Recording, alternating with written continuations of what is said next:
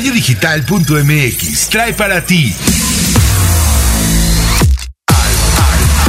Al, otro lado de la radio. Siempre lo decimos, alguien se bajó al barco, pero el barco seguía y lo tuvimos conscientes del día uno. Va a haber un concierto y puedes entrar. No tengo 14 años, pero no puedo entrar a un bar. Pero a este concierto sí puedes. Vamos juntos y une a la familia. Eso estaba bien padre. No nos movía el dinero, no nos movía la fama, nos movía la música, como lo dice Iguana perfectamente. Al otro lado de la radio. El podcast en el que juntos exploraremos los secretos y anécdotas más fascinantes de tus artistas favoritos. Al otro lado de la radio.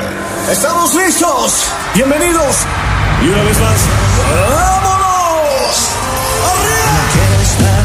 De mí, que te fuiste con ese infeliz, ¿qué importa?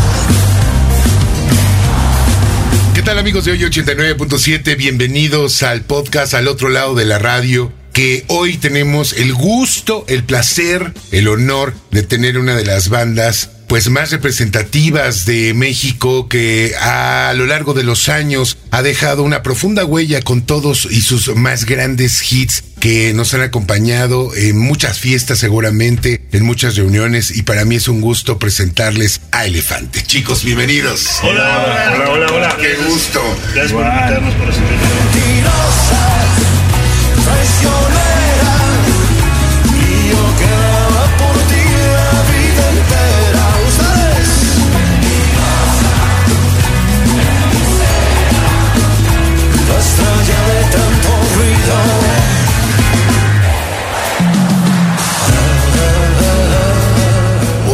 pues la idea de tenerlos en este podcast, muchachos, es que, que la gente también siempre tenga como una, una idea de cómo se forma Elefante, una, un poquito de la historia de los grupos, de los artistas, cómo empiezan, cómo se da un poquito de su vida. Y pues sí me gustaría que se fueran presentando y que además me dijeran cómo fue su entrada, su camino hacia Elefante. Bueno, eh, yo empiezo yo, soy Iguana, baterista de Elefante. Eh, yo eh, empecé a tocar cuando tenía como 15 años, empecé a trabajar. Eh, no, no es cierto, cuando ten- empecé a estudiar como a los 14 años y a los 16 años entré a trabajar.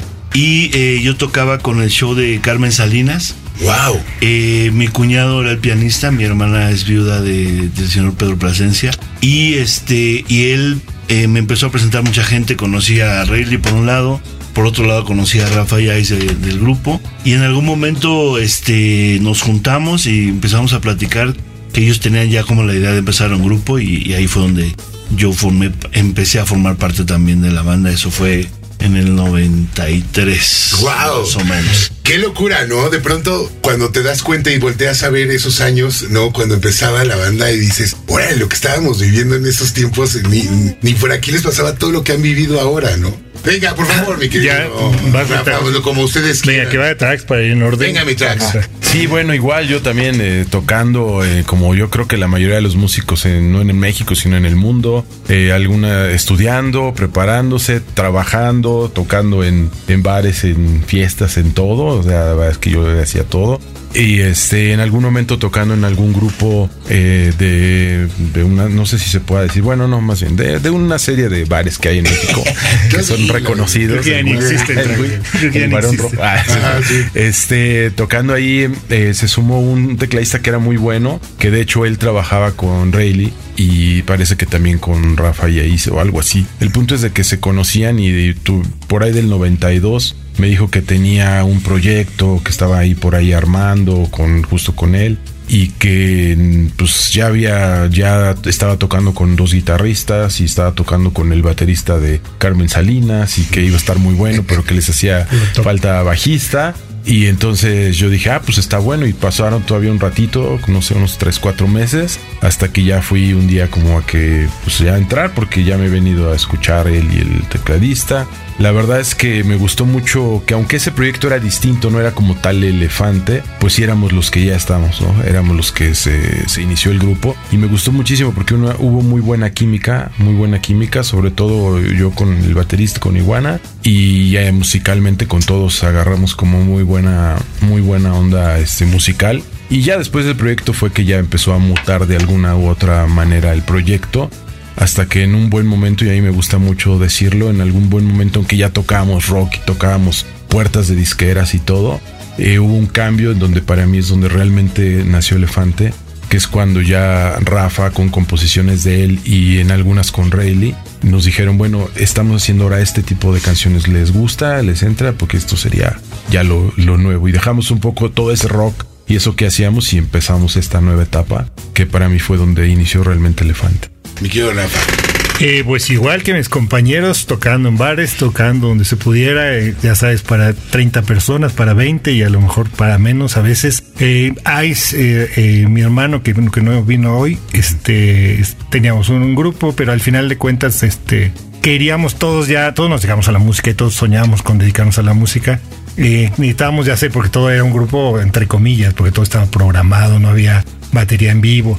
Entonces, así como lo mencionaron ellos, uno tocando un lado, otro, nosotros nos juntamos los cinco de aquel entonces con el Monster. Y a partir también, como lo dice Trax, yo cuento Elefante a partir que estábamos los cinco, que, que, que en ese tiempo eh, hacíamos la, la formación de esos días. Ahora seguimos los cuatro, pero con Javi, que ya lleva muchísimos años con nosotros, más que todos juntos, lleva 17 años en la banda. Entonces, para mí, Elefante fue así, fue cinco músicos que, que lo que teníamos bien claro es que queríamos vivir de esto y dedicarnos a esto tocando muchas puertas, eso es maravilloso, empezar desde el bar de 15 personas, ahora por suerte 20, a veces nos en- encontramos con 30, 50 y en festivales y en todos lados con muchísima gente. ¿no? Javi. Como dijo Rafa, digo, bueno, yo eh, en Argentina también tocando en bares desde los 17 años que, que comencé allá. En el 2001 llego a México eh, buscando, pues, como todos, una oportunidad, ¿no? Para, para poder hacer esto tan bonito que hoy- y esta, y esta bendición que tenemos hoy. Eh, llego como compositor, pues, trabajo con ciertas editoras donde conozco a Rafa, conozco a Ice, ¿no? Eh, compartimos algunas composiciones y luego comienzo a trabajar como eh, sesionista vocal para Sony, para Warner, sesionista vocal, les cuento a aquellos que no sepan. Algunos autores o las editoras tienen canciones que, que no están, que necesitan que estén cantadas de alguna manera, ¿no? O versiones que vienen de Estados Unidos, se pasan al español y las grababa yo para que queden con cierta, cierta forma, ¿no? Eh, pues ahí me, me llaman, ¿no? Los chavos para que, que grabe algunas maquetas, que era la preproducción del disco Resplandor. Y bueno, para no saber cuánto largo, en el 2007, luego de haber grabado casi todo el disco en preproducción, me anuncian que, que era parte de la banda. Está todo grabado. Creo que eso tenemos que sacarlo en algún momento porque lo hicieron de una forma muy, muy bonita, como me, me dijeron que era parte de la banda. Me montaron algo en la grabación, ¿no? Pensando que era- una canción más que yo iba a grabar. Y estuve un rato, un rato, y me decían, y otra vez aquí, otra vez allá. Yo decía, pero sí, quedó la sí, ya, pare, estaba bien, ¿no? Y de repente en los audífonos siento, bienvenido Javier, es el nuevo vocalista Elefante. Lágrimas y todo, ¿no? ¿Te imaginas? Y no me digas que no, aquí todo sigue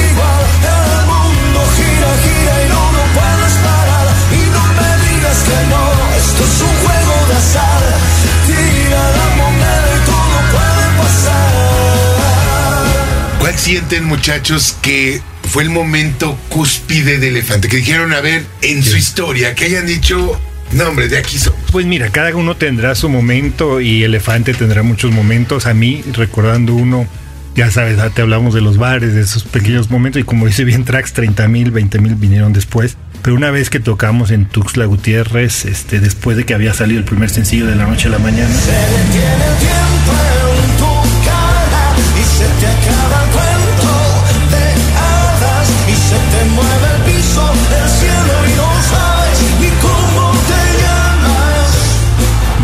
conciertos en algún bar ya más grande, más lleno, y llegamos a Tuxtla Gutiérrez, estábamos en el camerino, no se veía la gente, entonces cuando subimos la escalera para tocar un concierto ya de nosotros y nadie más, había 10 mil, 15 mil personas que habían ido a vernos, entonces sí quedamos así en shock de que seis meses antes o cinco meses antes tocábamos en un bar para 300 personas máximo. Entonces ahí como que empezamos, nos empezó a caer el 20, decir esto viene muy fuerte porque nos rebasa, hay que decirlo. Ahora con 5 mil millones de streamings y un montón de cosas te rebasa, no los puedes imaginar tanto. Y para mí una parte importante fue que yo, por ejemplo, nosotros antes de, de que saliera el primer disco, tuvimos muchos años juntos buscando apoyo, buscando que nos pusiera en la radio y eso, ¿no? Entonces, obviamente todos mis amigos pues sabían de que, oigan, vamos a tocar en tal lado y trataban de ir a apoyarnos a todos, a los barecitos. Y cuando firmamos con la disquera, yo no les dije a ninguno de mis amigos. Entonces, de repente, un día empezó a sonar en el video en todos lados y las canciones. Y me hablaban, oye, los acabo de escuchar en el taxi. ¿Qué onda? Yo no, pues es que ya nos firmaron. No manches. Y ya yo iba por la calle y en todos lados oyendo la canción de la noche a la mañana, que fue una bomba. En ese momento yo dije, creo que, creo que esto va a estar bueno, ¿no? Esta historia va a estar buena. Creo que me voy a cambiar de casa, dijo Sí. el ya voy a comer. Sí, ya voy a comer.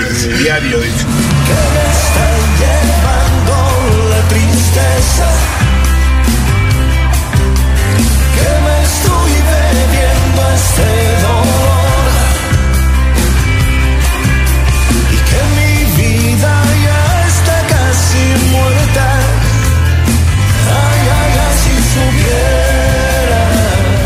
Obviamente la presencia de Rayleigh en su momento pues fue muy importante para, para el grupo, ¿no? Este, en cuestiones de composición hasta a tu lado, mi querido Rafa, este, eh, los, los hits que se lograron con la voz de Rayleigh fue tremendo, ¿no? El impulso que dio. El momento de la salida de Rayleigh de Elefante, ustedes realmente nunca pensaron, dijeron, ya valió.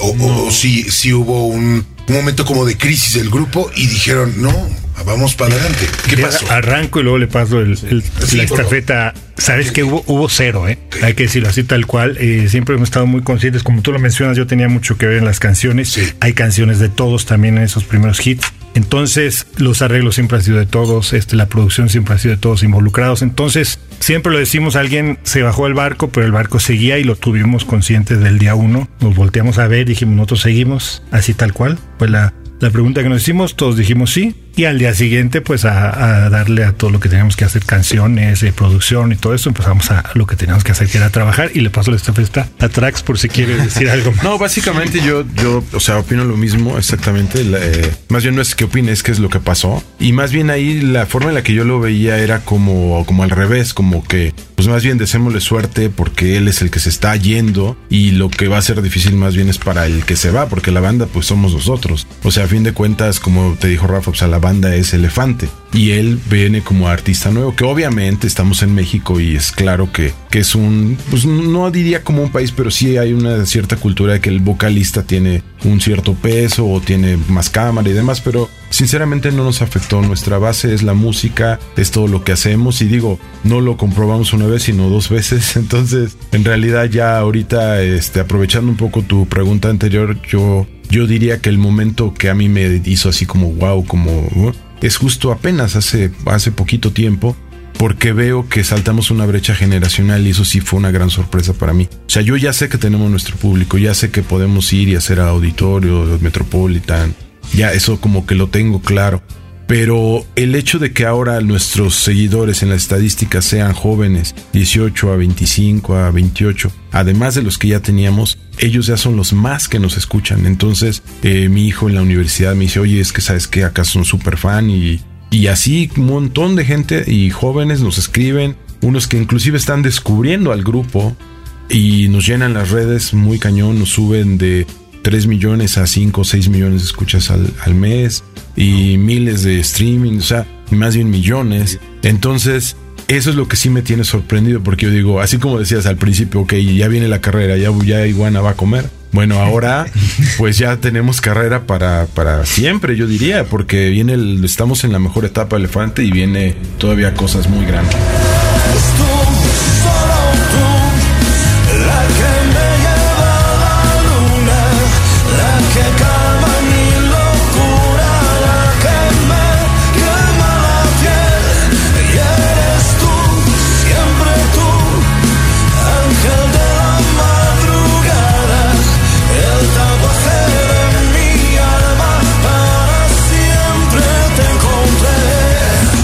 Justamente por eso la pregunta, porque obviamente nos queda claro que a Elefante no le afectó absolutamente ni incluso el cambio de vocalistas.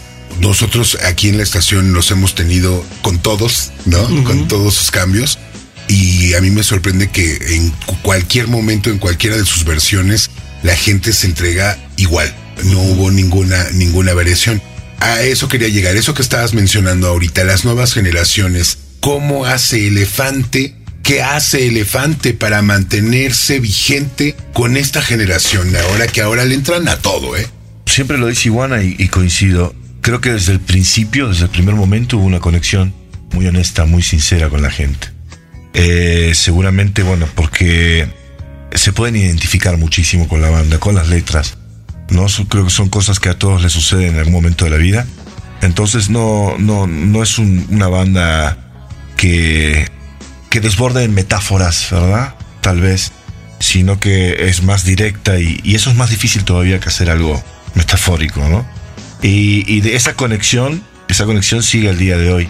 Y lo que, lo que creo que ha sucedido también, como nos ha pasado a nosotros tal vez con nuestros padres y con artistas anteriores, es que se van pasando la estafeta, ¿no? Tú lo escuchas, lo escucha un tío, lo escucha un primo, lo escucha tu mamá. Y, y ahora sí lo que pueden hacer ellos es, es investigar, ¿no? Decir, a ver, ¿quién es? Qué buena rola, ¿no? Meterse en una plataforma y no solo escuchar el sencillo, sino escuchar toda la historia. Y eso es lo que pasa, que como te contaba, que en los conciertos no solo cantan los hits, sino que cantan canciones que dices, a ver, tiene 17 años, este, esta, ni había nacido primero cuando salió, Sí. y fue sencillo esta canción, ¿verdad? Pero seguramente, seguramente fuiste culpable de su concepción. la- Tal vez, ¿no? Puede ser mi hija, dice. No, sino que estaban. Ah, ok, la canción. Oyendo, Ah, oyendo la rola. Sí. con- Ah, perdóname, perdón. No, no. Sí, no, no, perdón. Claro. Ah, ya, la canción, la canción.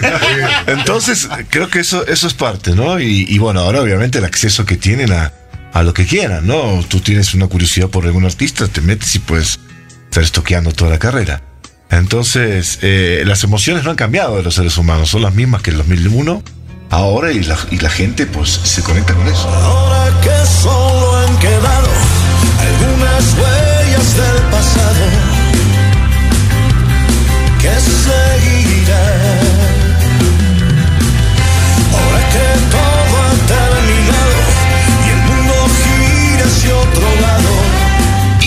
Y digo, y qué bueno que lo dices, Javi, porque eh, muy probablemente el, yo creo que la mayoría de los que están en nuevas generaciones vienen obviamente influenciados de la música que oían sus papás.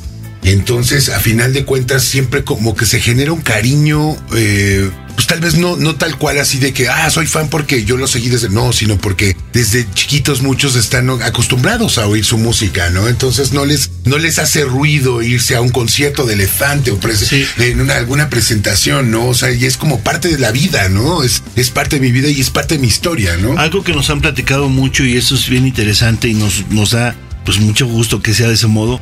Hay gente que nos dice, oigan, yo no conocía al grupo, pero a mi mamá le encanta y me pidió el disco y no lo dejé poner y a partir de ahí me enamoré del grupo.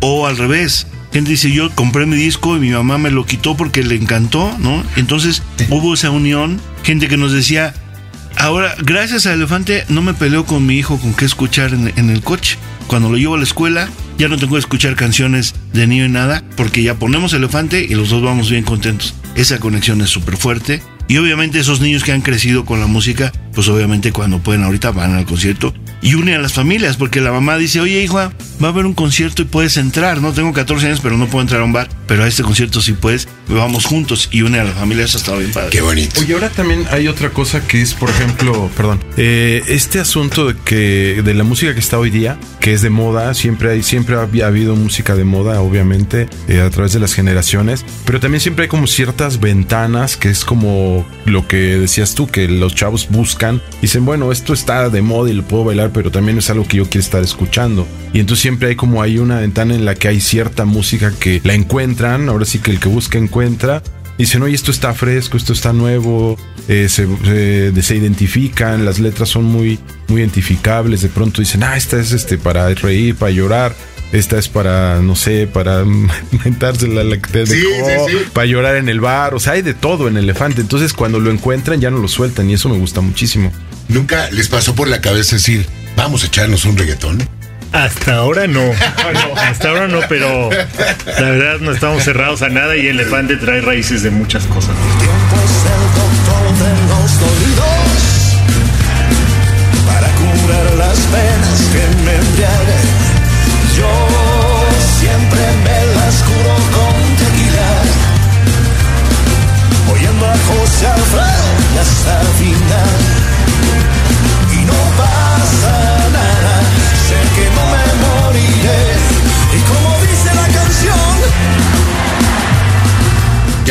ven que ahora, ahora está muy de moda y casi casi es el nuevo pop, el- los corridos tumbados, ¿no? O sea, este, todo el mundo empieza a hacer corridos y dicen, ah, ahora esto es lo que está de moda". y, y ves a las generaciones, a los chavitos y los oyes aquí que andan cantando como si de veras, o sea, que dices, órale, pero realmente ustedes se han mantenido a lo largo de los años, cada sencillo, cada canción, siempre tienen un sonido muy característico. ¿Están trabajando ahorita ya en nuevas cosas, en, en, en- en nueva música? Eh, sí, estamos eh, ya sacando un disco que se llama, o no sabemos, siempre lo decimos, no sabemos cómo decirle, si disco, DVD, streaming o lo que sea. Material, es material. Vamos a decir, nueva, nueva, bueno, nueva música o nuevos arreglos en un proyecto que se llama Elefante 2023 Live Session y es un, un proyecto maravilloso porque tiene, eh, lo hicimos como de tres partes inconscientemente, pero así lo hicimos, ¿no? Este, los clásicos que no pueden faltar ahí están en nuevas versiones, algunos respetamos los arreglos. Hay unas que queríamos, escogimos entre nosotros, hicimos la clásica votación, cuál queríamos meter y nos respetamos mucho. Creo que metimos dos cada quien, así las que nos gustan. Y también vía stream y todo eso con los fans, ¿no? Les preguntamos, se- les preguntó. Entonces tiene esos tres conceptos, es en vivo, tiene, hay con público, hay audiovisuales, visuales, perdón, muy, muy importantes, interesantes. De hecho, son punta de lanza de toda la gira, que vienen en toda la gira van a venir ahora en, en eventos que vamos a tener pronto. Entonces, es un proyecto al que tengo mucha fe, que es como punta de lanza de los próximos 5 o 10 años.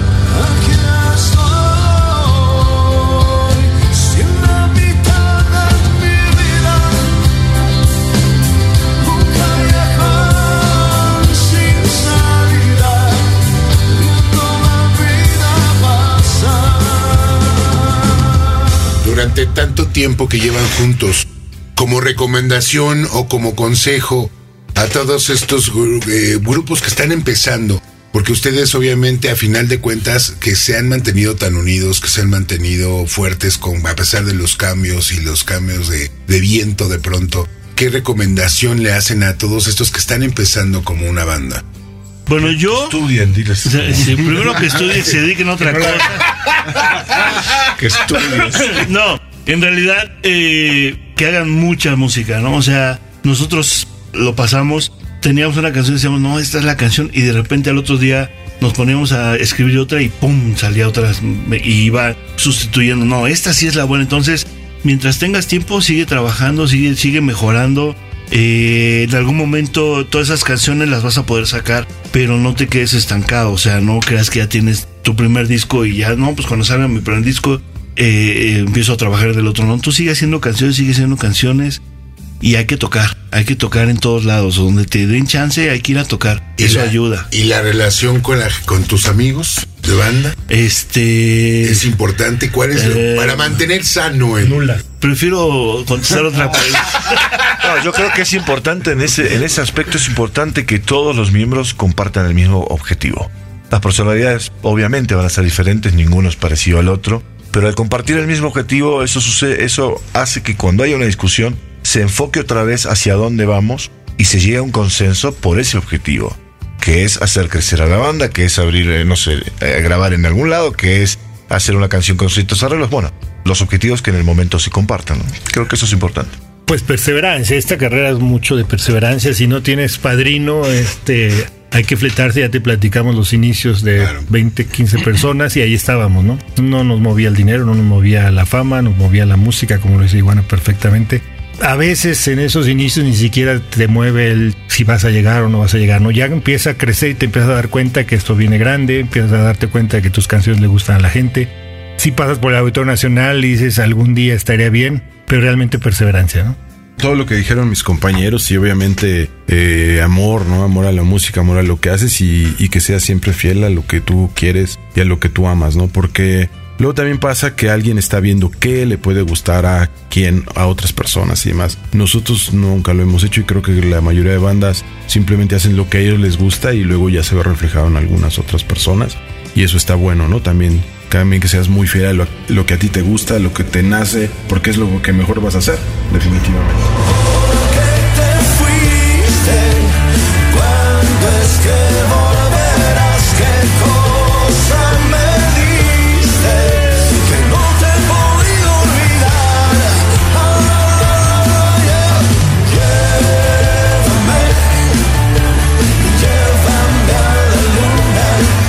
El paso de los años y con sus vidas ahora también en familia y cosas, se vuelve complicado también de pronto las agendas para, para una banda como Elefante. Dice Iguana que nuestro camerino pasó de ser de rockstars, lleno de, pues, no sé, fiesta. Sí, che, sí, no sé, ok. Fiesta, ahora ya como kinder, dice que Es un kindergarten. Es un Ya no, kindergarten. todos Ya con estoy- pañalera. Ya estoy, ya estoy empezando a repetir kinder que reprobé. Ya es en el lugar, momento. en lugar de manager, unas niñeras vamos a contratar. Sí, el personal manager ya no es. Pero sí, pero sí, bueno, Eh, mira, bueno, obviamente eh, es complicado, pero pues obviamente eh, Elefante es nuestra prioridad. Elefante es nuestro modo de vida también, ¿no? Y es también nuestra responsabilidad, no nada más, no nada más venimos aquí como, ah, pues sí, yo toco batería y si quiero, no, sino también somos parte de que esto se mantenga y de que esto no nada más se mantenga, sino llegue más lejos, ¿no? O sea, siempre hay más lugares donde puedes llegar, no podemos decir nosotros que ya logramos todos los sueños, ¿no? O sea, eh, seguirán llegando y seguirán llegando y, y sabemos que esto es, es de nosotros y nosotros somos los que tenemos que hacer que llegue, ¿no? Y hasta donde tope, dice, porque la verdad es que yo creo que sí hay una banda en México que ha perseverado con, con- con el tiempo y que además este, se ha ganado el corazón de- de- del público, es, es Elefante y de verdad. Esta absurda soledad no te